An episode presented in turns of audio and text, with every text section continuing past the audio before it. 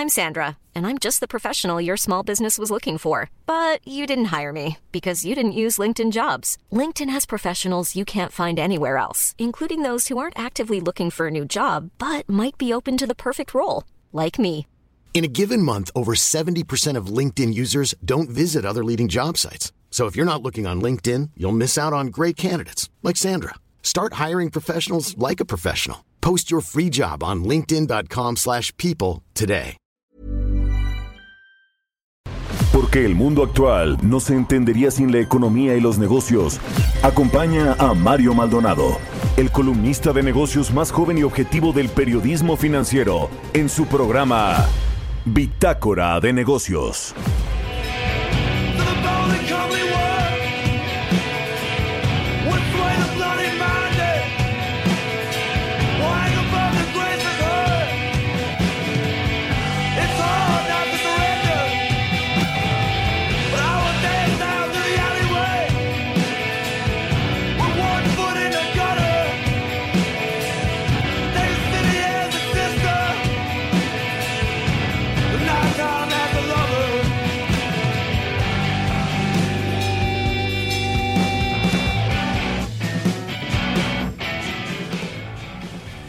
¿Qué tal? ¿Cómo están? Muy buenos días. Bienvenidos a Bitácora de Negocios. Yo soy Mario Maldonado y me da mucho gusto saludarlos en este viernes 24 de julio del 2020.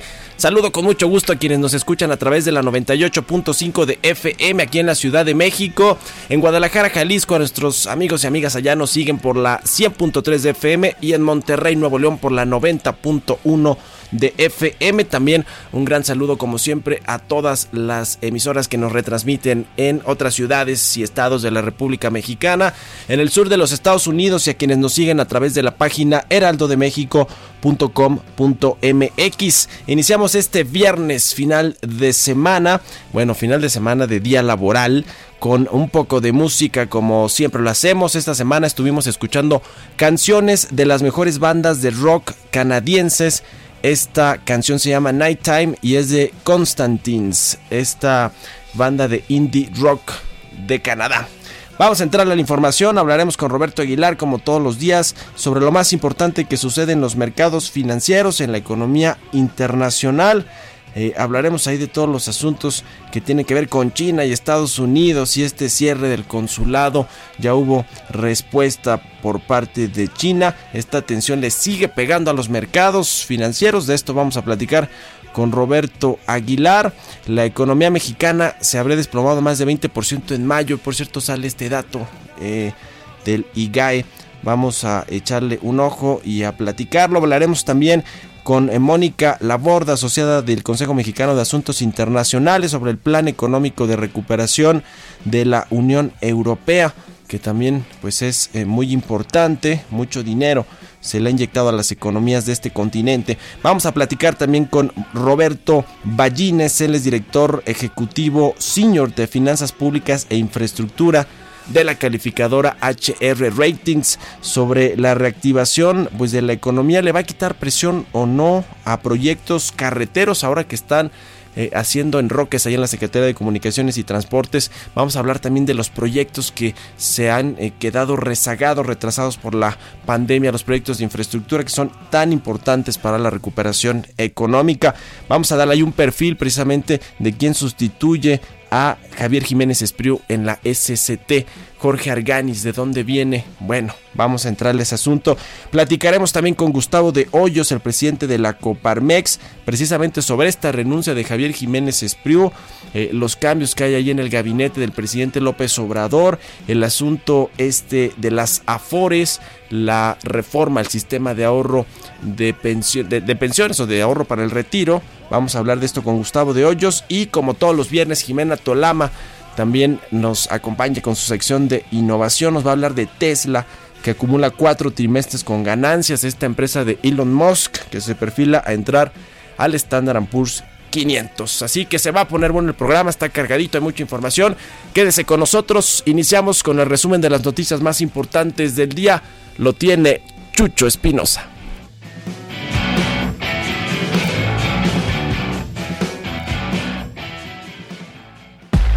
El resumen.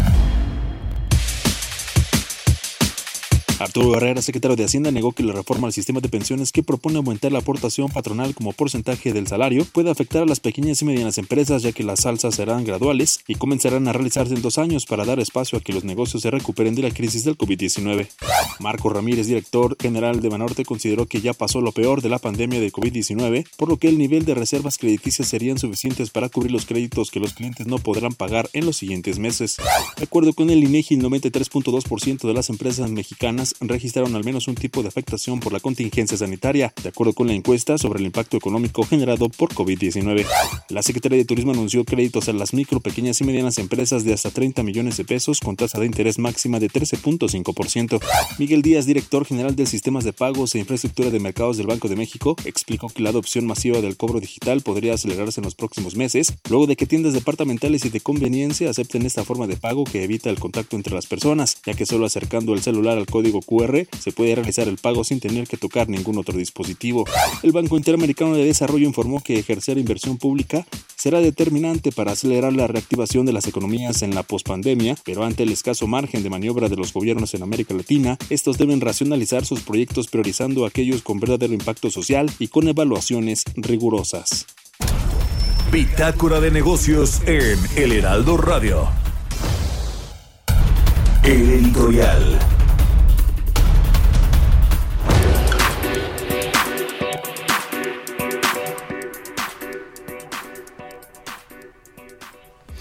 Bueno, pues vamos a entrar a este asunto del relevo en la Secretaría de Comunicaciones y Transportes. Vamos a entrar ahorita en los detalles, a ver los perfiles de quién sustituye a Javier Jiménez Espriu, lo que dijo el presidente López Obrador y el propio ex titular ya de la Secretaría de Comunicaciones y Transportes, de los diferendos que tuvieron por el asunto de la militarización de los puertos, que el presidente López Obrador dice va porque va, y Javier Jiménez Espriu dice yo no estoy de acuerdo, debe estar la administración y operación de los puertos en manos de los civiles, en fin. Pero mientras entramos a estos detalles que lo vamos a hablar en el programa, yo yo quiero eh, un poco platicar y elaborar sobre pues qué significa estos ajustes ahí al tema de los puertos donde ciertamente hay mucha corrupción relacionada con funcionarios públicos por supuesto y con empresas eh, privadas.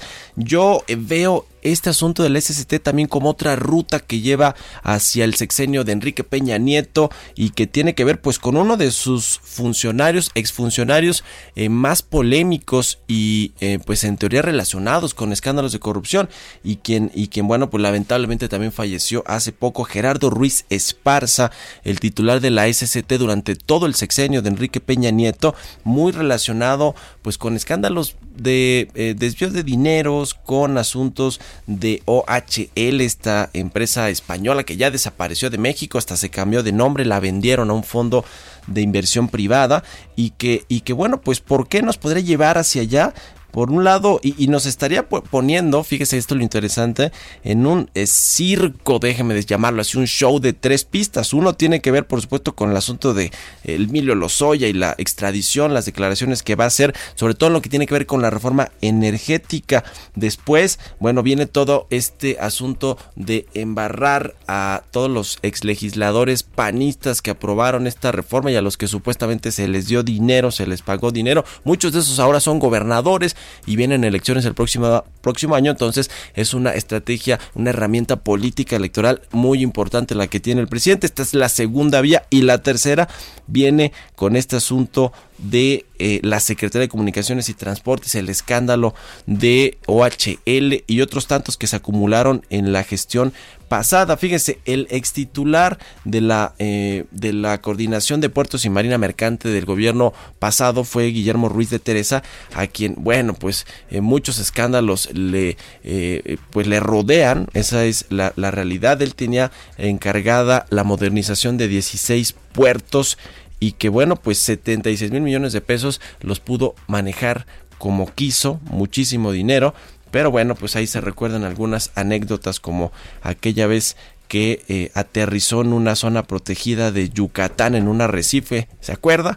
Esto fue hace algunos años, iba pues con un empresario que es contratista del gobierno, eh, este funcionario Guillermo Ruiz de Teresa, y también iba con el ex senador Emilio Gamboa Patrón pues ahí está. Yo creo que todos estos personajes van a estar eh, en alguna investigación que haga la Unidad de Inteligencia Financiera, la Fiscalía General de la República, sobre lo que sucedió en el sexenio pasado en la cartera de comunicaciones y transportes, que como le decía, pues fue muy, muy polémico y con muchas sospechas de casos de corrupción. Así que, pues este asunto yo creo que es una tercera vía de investigación de lo que fue el sexenio de Enrique Peña Nieto. Por supuesto, con todo lo que esto puede redituarle a la cuarta transformación de cara a unas elecciones intermedias del próximo año. ¿Usted qué opina? Escríbame a mi cuenta de Twitter, arroba Mario Mal, a la cuenta arroba Heraldo de México. Son las 6 con 11 minutos. Economía y mercados. Y ya llegó Roberto Aguilar a la cabina del Heraldo Radio. Mi querido Robert, ¿cómo estás? Buenos días. ¿Qué tal, Mario? ¿Cómo estás? Muy buenos días. Pues fíjate que hoy nos amanecemos justamente con el dato del IGAE. Esto que es prácticamente eh, el PIB, o el, que nos muestra el crecimiento de la economía para el mes de mayo. Y bueno, interesante porque fíjate que con respecto al mes anterior hubo una disminución de 2.6%, pero si lo vemos en términos anuales, la variación anual respecto a 2019 fue de 21.6%. Eso es lo que disminuyó la economía mexicana en mayo. En línea con lo que se esperaba, se había comentado que iba a ser arribita del, 20% y bueno, pues así fue. Había estimaciones mucho más eh, drásticas, pero bueno, así finalmente fue como quedó el dato. Lo interesante, Mario, es que la próxima semana, la próxima semana vamos a conocer justamente el día 30 ya el dato, el, el primer dato del comportamiento de la economía mexicana en el segundo trimestre del año, que bueno, pues todos esperamos, se espera que sea el más complicado. Y bueno, pues también otra información importante, Mario, es eh, nos amanecemos con esta respuesta que ya hizo China, pasó de las amenazas a las acciones y justamente le pidió a Estados Unidos eh, el cierre de su consulado en la ciudad de Chengdu, una, en respuesta al orden de cancelar su consulado en Houston, que habíamos platicado aquí, que le había dado un plazo de 72 horas, que por cierto vencen hoy en medio de acusaciones de espionaje. Y fíjate que el Ministerio de Relaciones Exteriores de China pues mandó una carta fuerte, dijo las medidas de Estados Unidos violaron gravemente el derecho internacional, las normas básicas de las relaciones internacionales y los términos de la Convención Consular China-Estados Unidos perjudicó gravemente las relaciones entre China y Estados Unidos y bueno, pues esta respuesta afecta a las bolsas globales y los futuros de los mercados bursátiles estadounidenses ya están a la baja. En un dato interesante también es que la actividad empresarial en la zona euro se recuperó en julio a medida que se abrieron más sectores de la economía que habían cerrado para reducir justamente la propagación del coronavirus, mientras que los consumidores pues ya salieron de sus casas para volver al trabajo y eso sí, también a gastar dinero. Pero este dato, fíjate que interesante porque el nivel de julio es el más alto desde mediados de 2018 y es muy superior a, la, a lo que estaban esperando los analistas. Sin embargo, el tema, el nerviosismo que hay entre Estados Unidos y China, pues provocó que este eh, indicador positivo se diluyera y las bolsas también en números negativos. El presidente Donald Trump ordenó cancelar la convención del Partido Republicano que lo va a designar o lo habría designado candidato para los comicios de noviembre y que estaba programada para agosto en Florida, esto debido al aumento de los casos de coronavirus en aquel estado, mientras que Estados Unidos registró ayer más de mil decesos por COVID-19 lo que marca el tercer día consecutivo en este nivel a medida que la pandemia se intensifica básicamente en los estados del sur y el oeste de aquella nación. A pesar de que las muertes están aumentando, permanecen muy por debajo de los niveles de abril, cuando un promedio de 2.000 personas al día desafortunadamente eh, murió a causa del virus. Sin embargo, no deja de ser relevante este rebrote.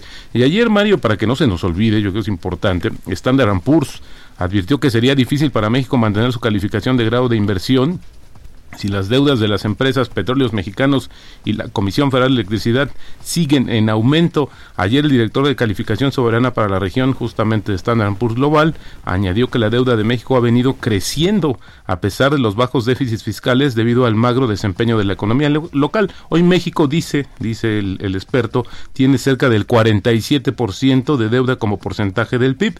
Si le sumas Pemex y CFE, se va cerca del 60%.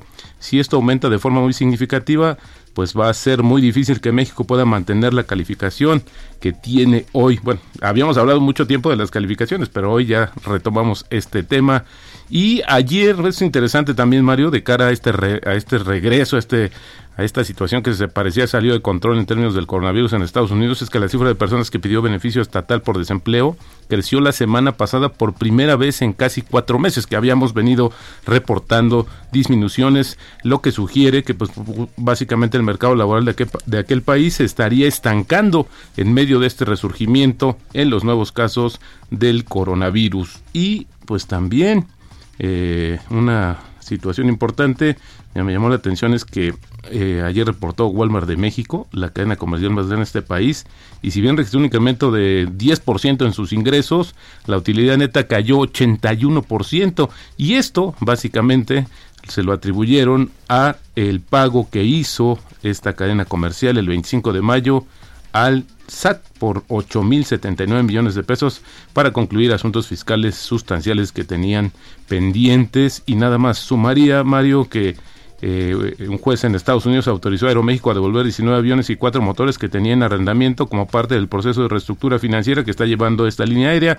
La empresa dijo que la devolución de las aeronaves no tiene afectación al programa y plan de destinos y frecuencias estratégicas y la que la medida pues le va a permitir reducir costos de arrendamiento y mantenimiento. Es muy complejo lo que está pasando en Aeroméxico, en eh, Aeroméxico pero bueno, pues al parecer sí tiene una intención clara de poder salir el, tema no es si sale o no, más bien es cuánto tiempo le va a tardar en superar esta situación. Y el tipo de cambio, Mario, en estos momentos cotizando en 22.51.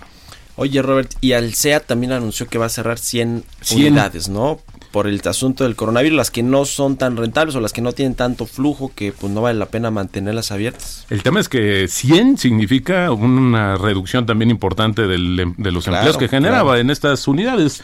Sí, Alsea creo que pasó de ser la estrella, ¿no? En muchos sentidos, constantemente daba anuncios muy importantes, la expansión, otros mercados, otras alianzas y bueno, pues hoy pareciera que está en todo en retroceso y pues esperará a que regrese. Por ahí hay estimaciones, Mario, de que veríamos los crecimientos o a la alcea que conocimos antes del coronavirus por allá del año 2022. Bueno, qué complicado para las empresas que están eh, reportando ya sus resultados financieros del segundo trimestre del año y que ya tienen el impacto del el coronavirus, ¿no? En el cierre de las actividades, en sus ventas, en sus utilidades. Este caso de Walmart que decías, eh, Robert, que bueno, su utilidad cayó que 80%, ¿verdad? Y tiene que ver todo con el pago de los 8 mil millones que le hizo al Servicio de Administración Tributaria porque sus ventas crecieron bien, ¿no? Porque las cadenas de servicio, esos, eh, digamos, productos que se venden ahí, los alimentos y bebidas y otros tantos de higiene, higiene personal, pues son muy demandados finalmente, ¿no? Claro, no, y no dejaron de operar. Y también un dato que es interesante es que más de 200% le creció la unidad de comercio electrónico a esta cadena comercial. Interesante lo que sucede, pero bueno. Interesante, a ver cómo vienen los otros reportes de empresas que bueno, pues eh, veremos cómo, cómo les, les, fue y sobre todo también cómo queda el asunto del empleo, ¿no? Porque ahí las, las empresas reportan las, los puestos, las, las empresas de la bolsa, que son públicas reportan el número de em, empleados que tienen trabajadores, a ver cómo salen después de este segundo bueno, trimestre. Te puedo adelantar que habrá una empresa que va a hacer un anuncio significativo de reducción de personal. Se trata de CIE. De CIE.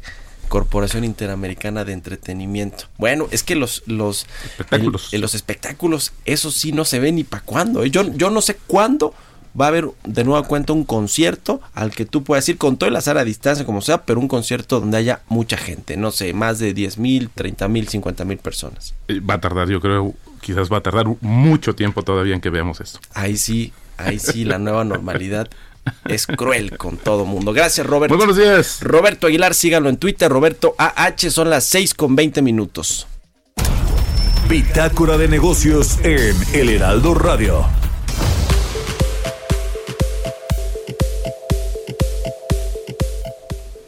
Está en la línea telefónica Mónica Laborda, ella es asociada del Consejo Mexicano de Asuntos Internacionales. Mónica, ¿cómo estás? Muy buenos días, qué gusto saludarte.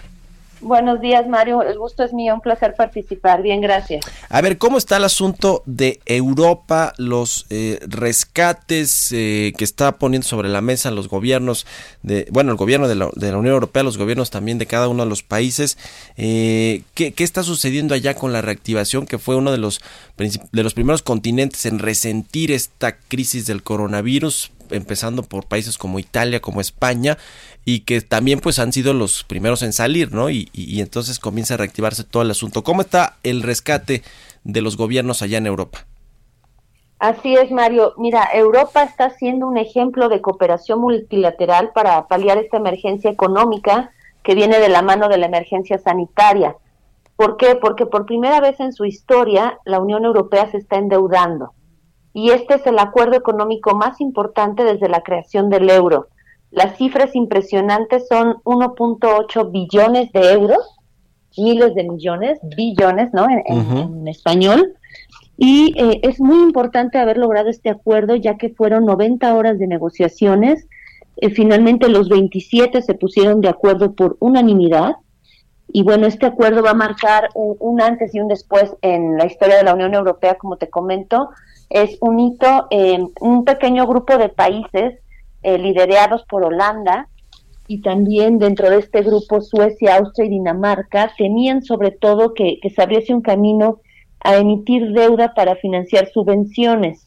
Pero esto se ha logrado, eh, digamos, eh, evitar a lo largo de las negociaciones con la propuesta, sobre todo liderada por Francia y Alemania. Recordemos que Alemania ostenta ahora la presidencia rotativa semestralmente de la Unión Europea. Entonces, bueno, Angela Merkel supo eh, llevar a, buen término estas negociaciones. recordemos también que Europa fue escenario de las dos guerras mundiales y que Europa también es un hito a nivel integración, a nivel cooperación internacional, y esto es muy importante, ya que como actor global en este escenario de tensión, de confrontación, Europa está siendo ejemplo de ayuda ciudadana para poder responder a la pandemia. Fíjate nada más como comparación respecto al porcentaje de ayuda de renta nacional bruta de la Unión Europea es superior en un eh, casi 16% Estados Unidos y a China casi un 4,5%. Entonces, esta respuesta que está dando Europa a sus ciudadanos, a la economía nacional para reactivarse, es, eh, eh, digamos, el éxito, ¿no? El proyecto de, de, cooperación, como te digo, multilateral, que finalmente la cooperación multilateral es la salida y la respuesta que debe de darse a esta crisis global. A ver, ¿y, cómo está el asunto de eh, los pagos que van a tener que hacer los eh, países de Europa una vez que reciban ya esta, eh, que recibieron estos créditos ahí del Fondo Monetario Internacional y de otras instancias para poder inyectarlos a la economía y generar estímulos que ayuden a la recuperación? Luego, va a comenzar a pagarse esto, si no mm, entiendo mal, a partir del 2026, ¿no? Que es cuando van a tener que enfrentar pues ya la pesada deuda de que, cada uno, que cada país pues contrajo a la Unión Europea en su. Así es, eh, la ayuda se va a dar en dos tramos, en el 2020 y 2021 se otorgará el 70% de ayuda y ya hacia el 2023 el 30% restante. Y como bien apuntas, en el 2026 es cuando se cumple digamos, el plazo, ¿no? Para poder pagar esta deuda que eh, finalmente no se emitieron eurobonos, que también será otra discusión, recordemos hace unos meses, desde marzo abril se venía planteando esta posibilidad, sino que se encontró este esquema de, endeudamiento conjunto, pues novedoso, histórico y a la vez que viene a dar certidumbre. Eh, recordemos también el acuerdo que tenemos nosotros con Europa, el Tratado de Libre Comercio renegociado. Sí, sí, que... Esto pues se renovó recientemente. Muy bien. Me, tengo que ir al corte porque nos queda la guillotina, pero te agradezco mucho, Mónica Laborda, asociada de Comexi, que nos hayas tomado la llamada. Buenos días. Vamos al Gracias corte. a ti, Mario. Buen día. Continuamos en un momento con la información más relevante del mundo financiero en Bitácora de Negocios con Mario Maldonado. Regresamos. Estamos de vuelta en Bitácora de Negocios con Mario Maldonado. Entrevista.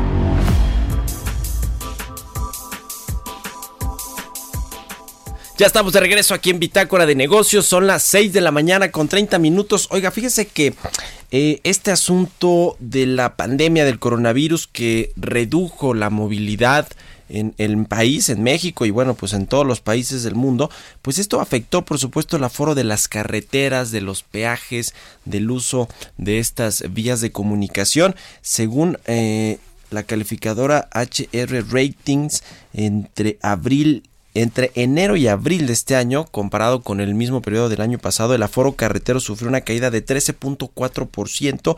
Esto, por supuesto, le pega a los ingresos, al flujo operativo y a las utilidades de las concesiones carreteras, que pues muchas están en manos de privados. Para hablar sobre el impacto que esto ha tenido para las empresas y cómo se ve el panorama, me da mucho gusto saludar en la línea telefónica a Roberto Ballines, él es director ejecutivo senior de Finanzas Públicas e Infraestructura de HR Ratings. ¿Cómo está Roberto? Buenos días. ¿Qué tal? Muy buenos días, Mario. Eh, saludo a ti y a todo, todo tu auditorio. Igualmente, qué gusto saludarte. Oye, a ver, cuéntanos eh, este asunto de las carreteras, las concesiones carreteras, pues cómo, cómo les fue o cómo les está yendo. Yo creo que todavía a, muchas eh, empresas con el asunto del distanciamiento social, las restricciones a la movilidad, cómo les está pegando a los ingresos y al flujo. Sí, mira, eh, rápidamente te platico, nosotros estamos, bueno, monitoreamos muchos de los tramos carteros de la República Mexicana y estamos distinguiendo varios varios temas. Por un lado, como tú bien comentas, pues el desempeño del sector carretero nacional y en particular de los 32 tramos que nosotros calificamos, pues muestran un, un deterioro eh, pues bastante significativo, como tú bien lo comentas, asociado pues al tema, primero al tema del confinamiento y de la restricción de movilidad. Y por otro lado, pues, eh, si bien el desempeño en 2019 no tampoco fue bastante bueno, eh, esto se ha venido pues intensificando justamente con, con, el tema del confinamiento. Por otro lado, eh, como tú bien comentas, pues HR Ratings califica la deuda, la deuda del sector, es decir, eh, bonos eh, bonos eh, colocados en, el mercado de deuda y créditos bancarios estructurados que tienen como activo subyacente justamente este tipo de activos. Entonces, finalmente esta, existe cierta relación entre pues el desempeño del sector y también el desempeño de la deuda. Lo que nosotros, una de las conclusiones más importantes del, análisis y, del, del, estudio que se presentó es que pues eh, ciertamente hay un deterioro del sector, sin embargo, eh, la deuda que monitoreamos y que calificamos cuenta hoy en día con varios mecanismos de liquidez que pueden hacer frente o de alguna manera pueden ayudar a reaccionar de mejor forma, evidentemente, eh, Mario, en el corto y mediano plazo, a un desempeño que, que no se ha visto tan bueno del activo, ¿no? Que tienen con subyacentes.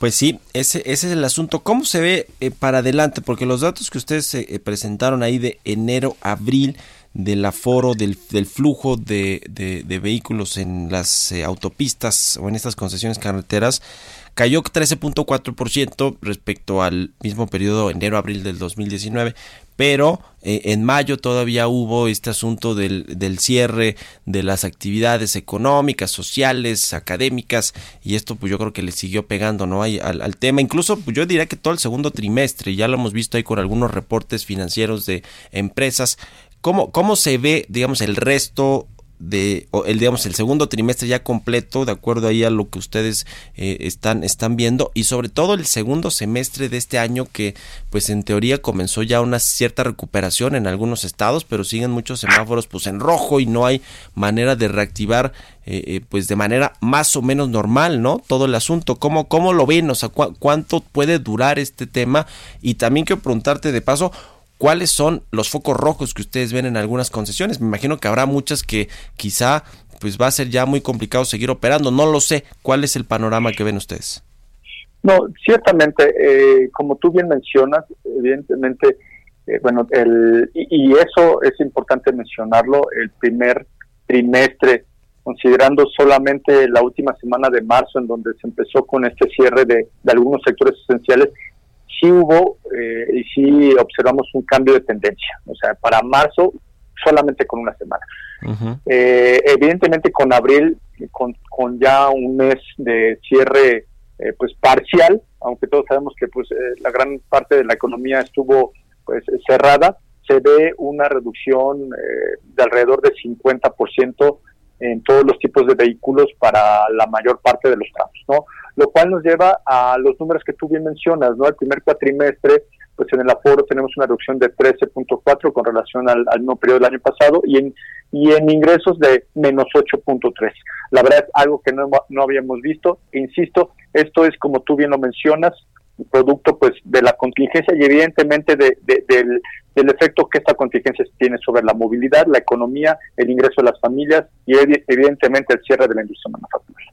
Ahora, eh, respondiendo a tu pregunta, pues eh, el hecho es que nosotros no tenemos aún toda la base de datos cerrada al mes de mayo y, evidentemente a junio, pero eh, pues sí, la lógica nos lleva a pensar que mayo es un segundo mes con cierre total y junio, a pesar de que, como todos sabemos, el, el, el, Consejo de Salubridad General ha autorizado la apertura del sector construcción minero y de industria del transporte, pues esperaríamos en junio, hasta el mes de junio, un ligero, digamos, eh, registro de, mejores datos. Sin embargo, es cierto, para el segundo trimestre, segundo trimestre, es decir, abril, mayo, junio, sí esperaríamos que esta, que esta situación eh, perdure, es decir, el, mal desempeño en el aforo eh, en las carreteras. Ahora, nuestras nuestras proyecciones de alguna manera, que si bien son difíciles porque estamos dependiendo de un tema, como bien lo mencionas, de un semáforo que,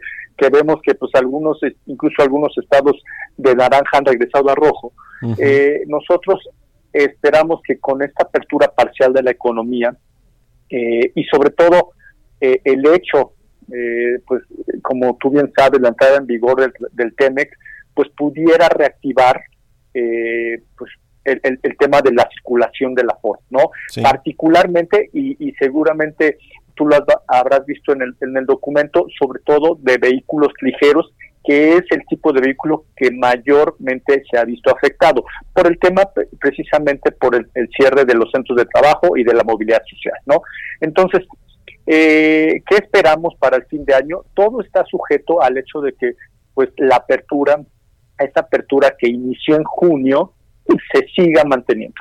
En la medida que, por alguna razón eh, el confinamiento perdure más, más allá del segundo trimestre, eh, pues esperaríamos eh, pues cifras a final de año, pues me pudiera atrever a decir que pues en, terreno negativo. No es imposible dar una cifra exacta, pero dado lo que hemos visto eh, para el primer cuatrimestre, el hecho de que perdure los meses con este confinamiento, todo nos llevaría a pensar a que, que, que, que, no veríamos en el corto plazo un repunte. Sin embargo, nosotros sí estamos, digamos, esperanzados a que la apertura sea, se siga haciendo de una manera gradual.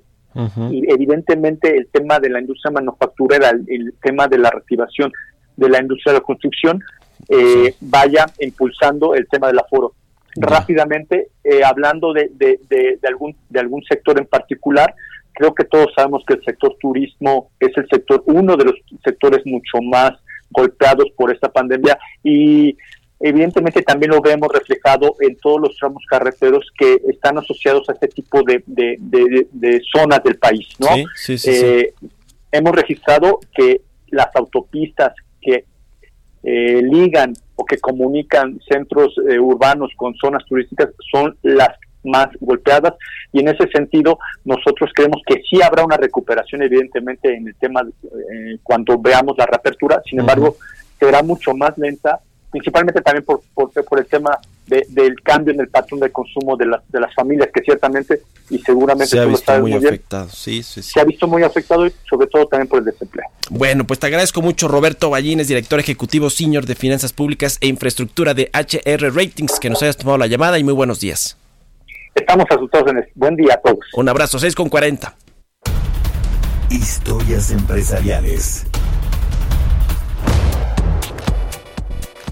Bueno, pues eh, siguiendo con un tema que tiene que ver con infraestructura y con la Secretaría de Comunicaciones y Transportes, ya le decía que Javier Jiménez Espriu por fin ayer le recibieron, le aceptaron la renuncia, el presidente López Obrador lo anunció, quien llega a la SST como titular un ingeniero civil, que fue lo que pidió Jiménez Espriu eh, al presidente, que llegara un ingeniero a la SST, no un político, un administrador, etcétera. Se llama Jorge Arganis Díaz Leal, va a ser el nuevo titular de la Secretaría de Comunicaciones y Transportes y por cierto es un antiguo colaborador de Andrés Manuel López Obrador en el gobierno de la Ciudad de México. Vamos a escuchar esta pieza que nos preparó Giovanna Torres.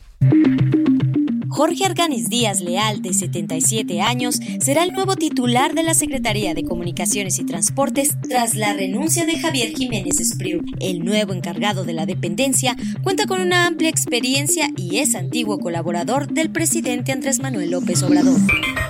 Díaz Leal es ingeniero civil egresado de la Facultad de Ingeniería de la Universidad Nacional Autónoma de México, donde ha sido docente durante 24 años, además de ocupar diversos nombramientos en el Colegio de Ingenieros Civiles de México. En el ámbito privado, Arganis Díaz colaboró con Grupo ICA hasta 1997, en donde fue coordinador de promoción en la División de Operación Internacional y secretario particular de Bernardo Quintana Rioja, fundador de la firma de ingeniería. En 1998, Díaz Leal fue colaborador en el gobierno del entonces Distrito Federal, primero como gerente general de la planta de asfalto y en agosto del 2002 se desempeñó como director general de obras públicas durante la jefatura de López Obrador. En el actual gobierno, Díaz Leal fue nombrado director general de PTI Infraestructura de Desarrollo, filial de Pemex, que fue la encargada de definir a las empresas ganadoras para la construcción de la refinería de Dos Bocas en Tabasco, uno de los principales proyectos de infraestructura promovidos por la administración de la 4T. Para Bitácora de Negocios, Giovanna Torres. Entrevista.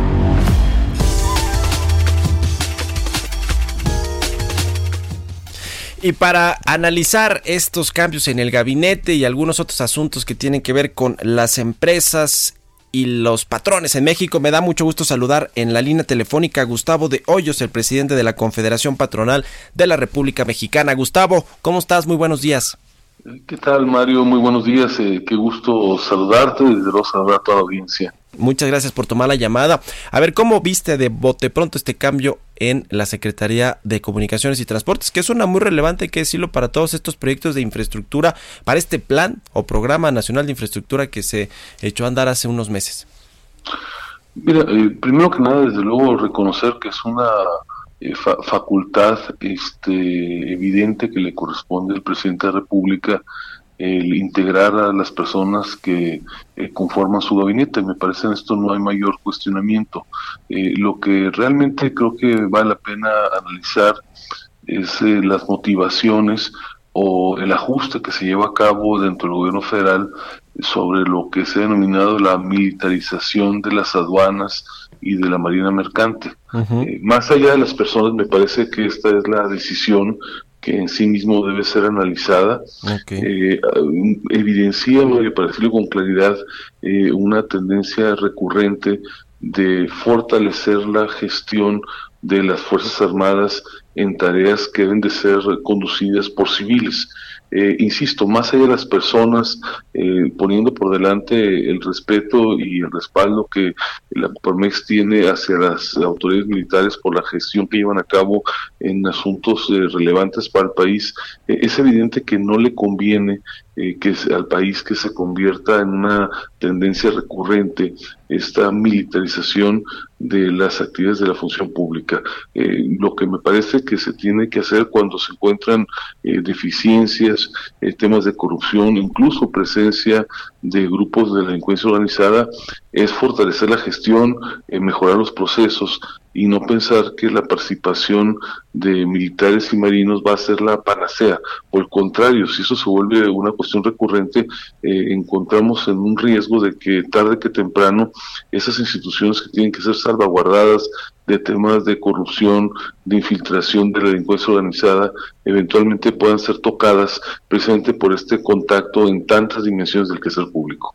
Sí, sin duda una decisión polémica que Javier Jiménez Espriu dijo, a ver, no hay forma de que el ejército o la marina, que es eh, que, quien va a estar ahí, pues administren un puerto porque es muy complejo y técnico y la curva de aprendizaje será larguísima y eso pues le pegaría obviamente al comercio eh, exterior que tiene México, el comercio internacional, en fin, es un asunto que a ver cómo se va aquilatando, cómo se va aterrizando y pues cómo llega la Marina y el Ejército a controlar tanto los puertos como las aduanas. Gustavo, quiero aprovechar para eh, eh, tocar base contigo y eh, preguntar sobre esta reforma o propuesta de reforma al sistema de pensiones mexicano que pues tiene todo que ver ahí con los patrones a quienes les van a, hay que decirlo, pues también poner la carga de aumentar las aportaciones. Mario, una decisión difícil donde como sector patronal hemos puesto por delante el interés de largo plazo del país. Eh, ha sido controversial sobre todo por el momento en el cual eh, se anuncia esta reforma, eh, pero tú lo sabes muy bien, para decirlo de manera resumida, ha sido la reforma que se ha pospuesto, eh, ya no digo por meses, sino por años, por sesenios, desde que se llevó a cabo la última reforma de fondo en 1997, cuando transitamos como país a este modelo de cuentas individuales que desde luego nosotros respaldamos eh, es evidente que esa transformación se quedó inacabada. Cuando uno revisa las discusiones, las decisiones que se llevan a cabo en aquellos años, era muy claro para todos que se tenía que dar ese primer paso, pero que no era el único, sino que paulatinamente tendría que haber un incremento en los niveles de aportación si se quería que a lo largo de los años eh, las pensiones eh, tuvieran un nivel que permitiera una vejez digna para quienes las obtienen. Eh, sin embargo, insisto, llegaron otras prioridades para el país. Eh, las condiciones económicas y políticas no siempre son las ideales, es más, normalmente no existen.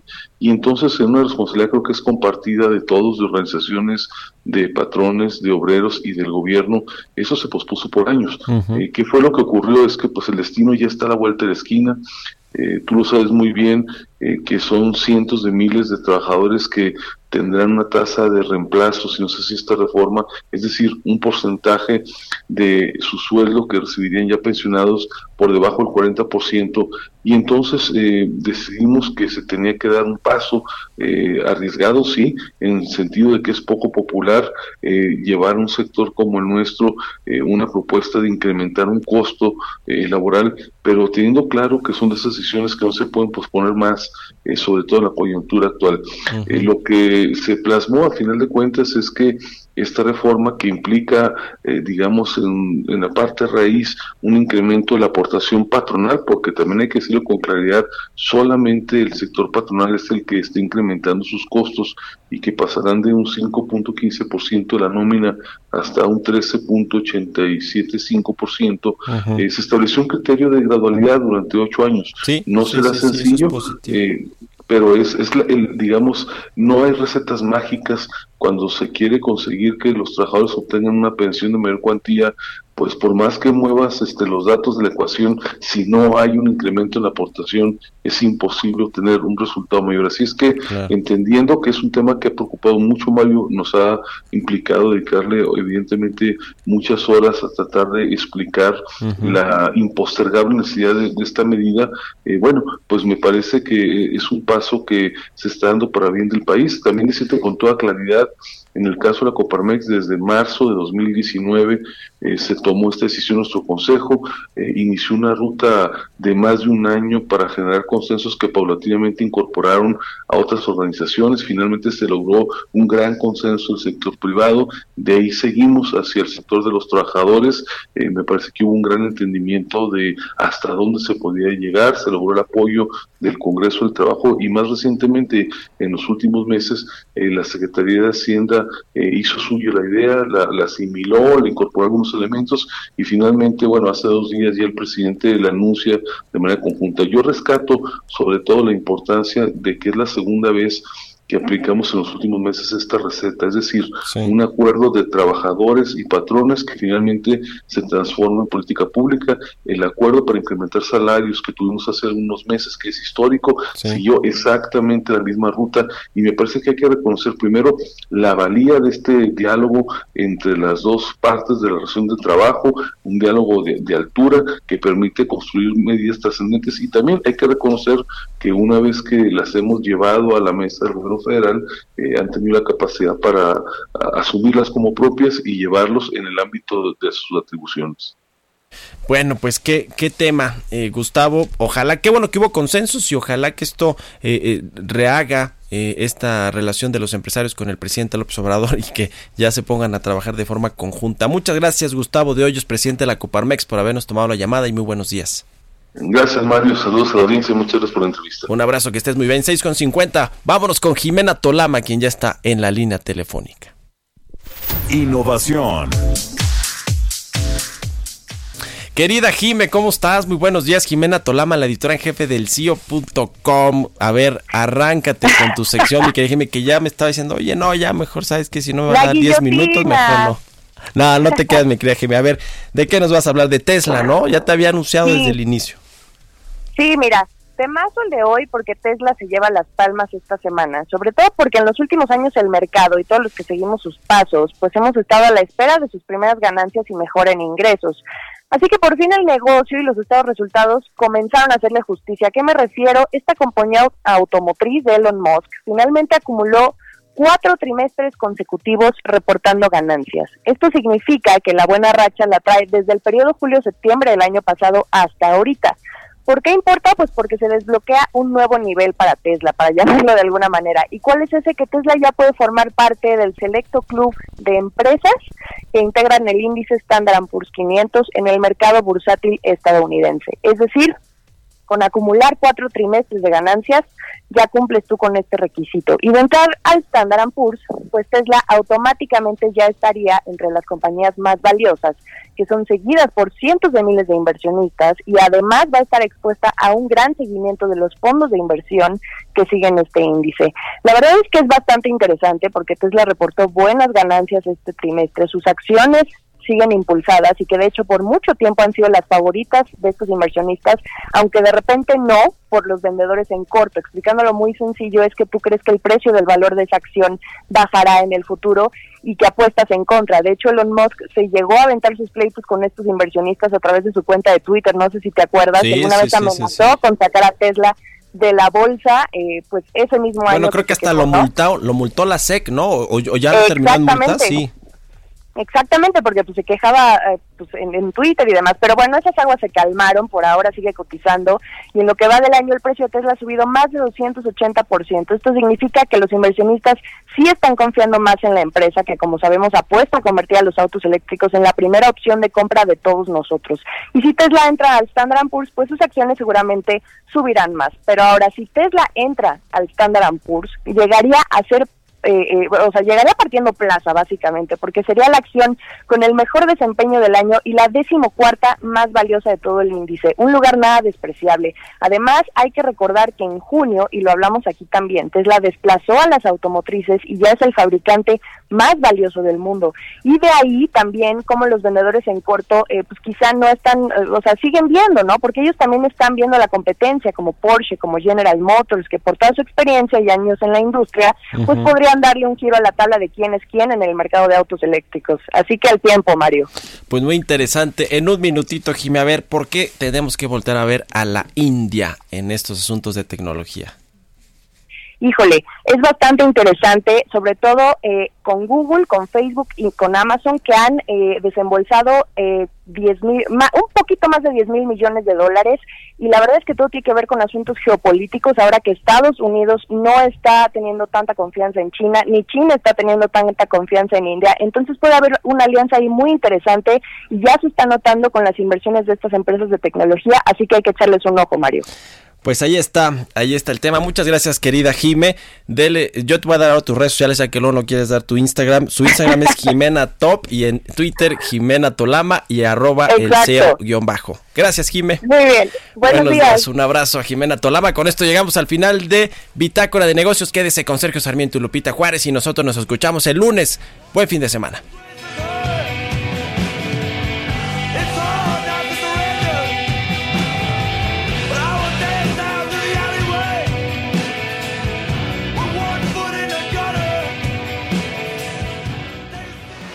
Esto fue Bitácora de Negocios con Mario Maldonado, donde la H suena y ahora también se escucha una estación de Heraldo Media Group. Mom deserves the best, and there's no better place to shop for Mother's Day than Whole Foods Market. They're your destination for unbeatable savings, from premium gifts to show-stopping flowers and irresistible desserts. Start by saving 33% with Prime on all body care and candles. Then get a 15-stem bunch of tulips for just $9.99 each with Prime. Round out Mom's menu with festive rosé, irresistible berry chantilly cake, and more special treats. Come celebrate Mother's Day at Whole Foods Market.